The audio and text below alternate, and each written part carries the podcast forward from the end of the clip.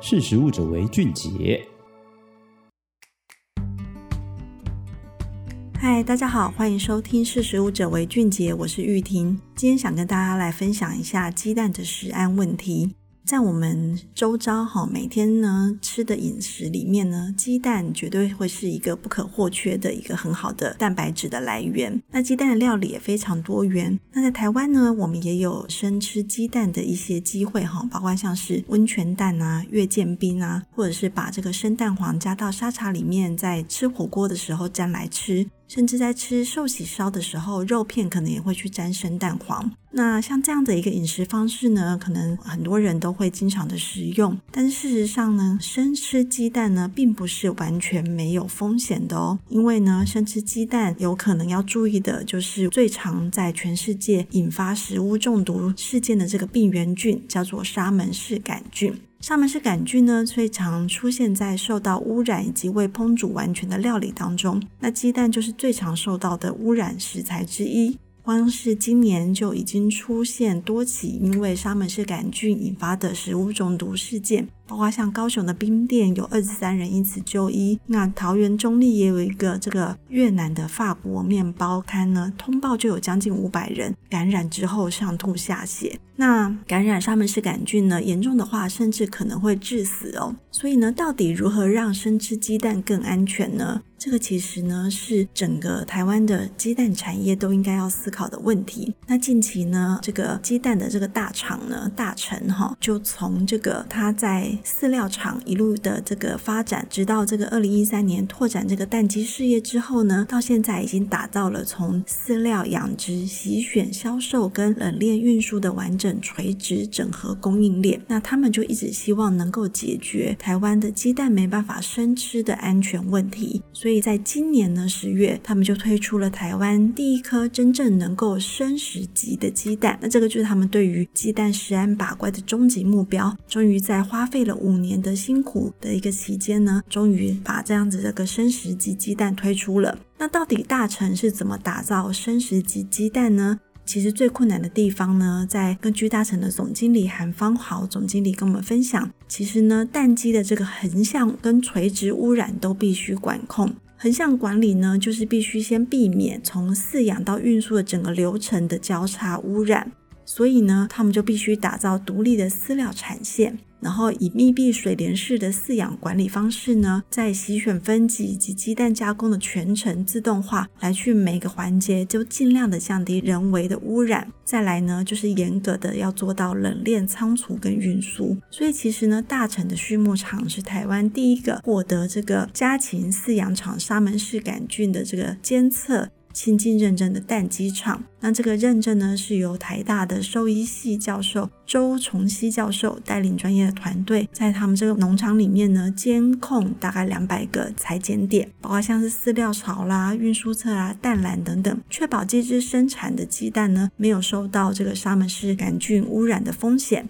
然后可以达到生食级的标准。那做好这个横向管理之外呢，其实最重要的呢是垂直的管理。其实呢，这个鸡蛋的生成真的很不容易哦。这个蛋鸡呢，我们是最早最早要从这个种鸡进口开始来讲。台湾并没有这个种鸡场，所以我们台湾的种鸡都是从国外进口的。那这个韩方豪总经理跟我们进一步的分享，因为沙门氏杆菌它会在鸡只的肠道里面不断的生殖，所以蛋鸡在产蛋的时候呢，粪便上面的沙门氏杆菌会经由蛋壳呢进入蛋里面。然后，如果再做洗选蛋，只能清洗蛋壳。如果蛋里面已经被污染了，是洗都洗不掉的。所以呢，为了从源头开始管理，大成呢就跟疫苗大厂合作，引进台湾首支这个沙门氏杆菌的疫苗。他们从种鸡进口的第一天开始，就开始实施完善的疫苗接种，那来做管控。那这个疫苗并不是真的像打针一样啦，它是溶在水里面的，让这个鸡呢在吃饲料的时候呢，一起把它这个吃进去。所以出生一天的种鸡，然后到六周到十二周都要继续的投料，来确保这个蛋鸡呢不会感染沙门氏杆菌，如此也才能够确保最后生出的每一颗鸡蛋从内到外都能够避免这个感染的风险。所以其实为了引进这个台湾首支的沙门氏杆菌的疫苗呢，大臣也其实花了三年的时间哦，因为他们必须确保这个疫苗对于生物安全跟环境污染不会造成影响，所以光是申请通过就是困难重重啊。那有了这个疫苗之后呢，才能开始对新进口的种鸡开始投予这个疫苗的试种，然后再来继续的培养，直到它最后能够生蛋。所以在今年的十月呢，才终于台湾有这个真正安全的生食鸡鸡蛋来问世了。那为了达到这个生死级鸡蛋的一个等级呢，大成集团呢，他们是跟在日本有八十年历史的昭和产业合资结盟，来去一起来推动这个产业升级。所以呢，他们一起建立的这个位于彰化县大城乡的昭和蛋品加工厂呢，耗资呢超过十亿元，它每一个小时的生产量可以高达三十八万颗鸡蛋。包括像洗选蛋、液蛋跟水煮蛋，在这个地方都能够来去做加工。这是台湾规模最大，也是非常这个少见的一个先进的蛋品加工的工厂。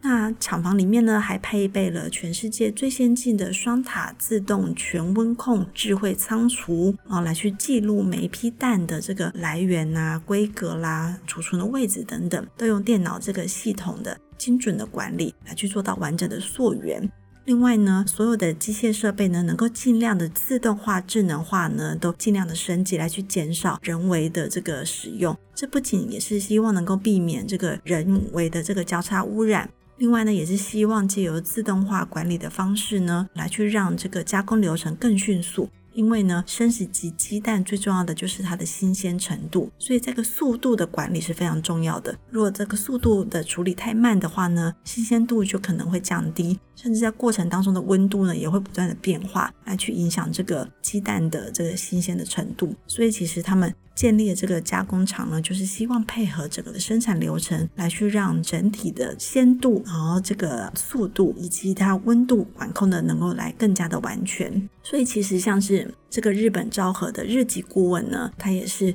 全程的三年之中都待在台湾，不断的来陪伴这个大成的这个团队们一起把日常的作业流程整个做全方位的统整跟管理，做到精确化的每一个步骤的要求，并且呢每一个流程都能够查核得到，才能够确保鸡蛋的品质。所以呢，终于在今年的十月呢，台湾有这个第一颗生食级鸡蛋来去上市了。那大成集团也表示呢，他们陆续在洽谈更多的这个生鲜通路，能够来让一般的消费者能够买得到。同时呢，也去拓展这个餐饮的市场，因为像是刚刚提到的火锅啦，或者是这个寿喜烧，甚至近年来非常流行的这个汉堡排哦，加生蛋啊，这样子的一个料理，其实在台湾都越来越盛行，所以他们也。开始在跟这些更多的餐饮通路来去合作，希望能够提供给台湾的消费者一个更安心的选择。所以其实这是一个这个台湾鸡蛋产业呢非常厉害的一个突破。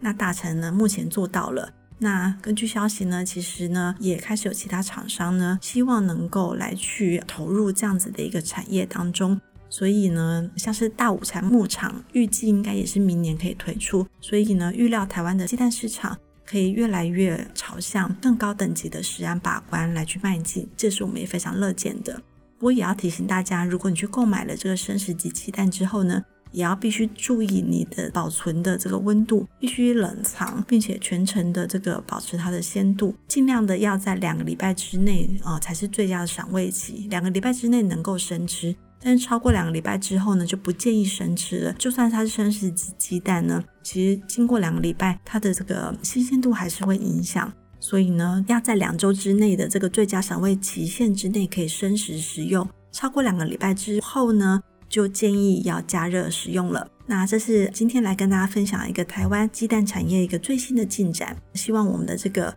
消费市场呢，能有更多安心的选择。好，今天就跟大家分享到这边，我们下次见，拜拜。